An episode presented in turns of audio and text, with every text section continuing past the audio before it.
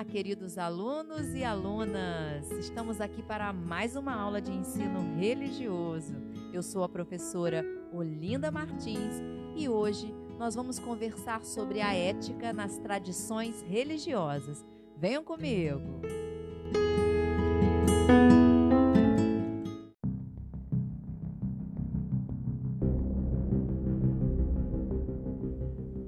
E já começamos a nossa aula com questões importantes.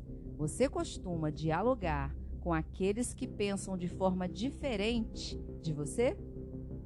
Você costuma respeitar o pensamento contrário, a fé contrária à sua? Um teólogo chamado Hans Kang disse que não há sobrevivência sem uma ética mundial.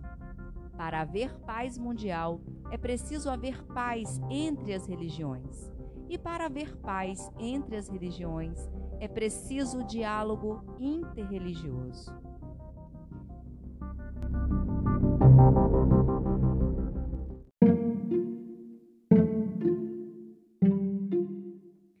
Já sabemos que a ética existe para que haja possibilidade da convivência social.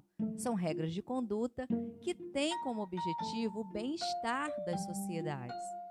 Toda religião possui uma doutrina que pode ser chamada de código ético ou princípios éticos. A palavra ética vem do grego e significa lei ou norma.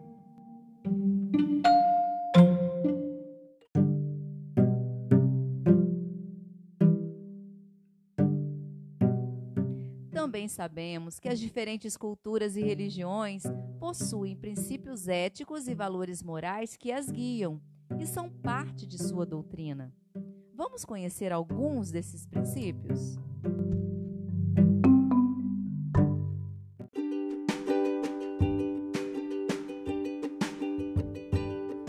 Você sabia que os Guarani Nandeua tem seu código ético baseado no equilíbrio das relações com a natureza, onde tudo é sagrado, pois pertence ao mesmo espírito?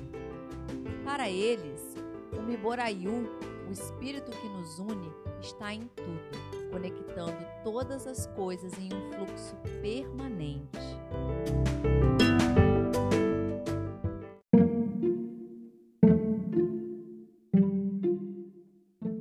Já para os budistas, como explica Sua Santidade Dalai Lama, é difícil imaginar um sistema ético significativo separado da experiência individual do sofrimento e da felicidade. Para o budismo, há quatro nobres verdades. 1. Um, existe o sofrimento.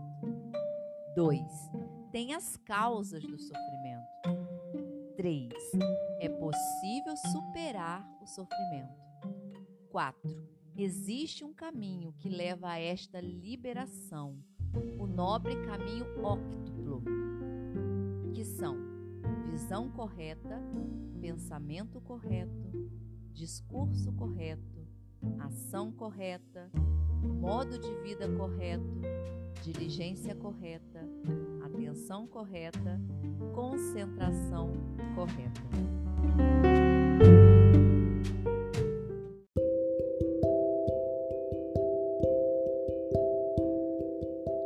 Depois de ouvirmos os princípios éticos dessas duas tradições religiosas, você conseguiria identificar semelhanças com princípios éticos de outras tradições religiosas?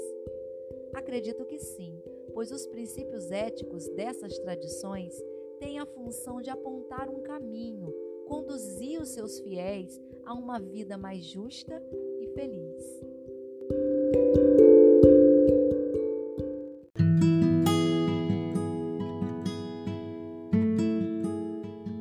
E terminando a nossa aula, deixo para vocês uma história onde contam que um dia o discípulo Bongzi perguntou ao seu mestre Confúcio: Existe uma palavra que pode servir como uma regra de conduta para toda a vida?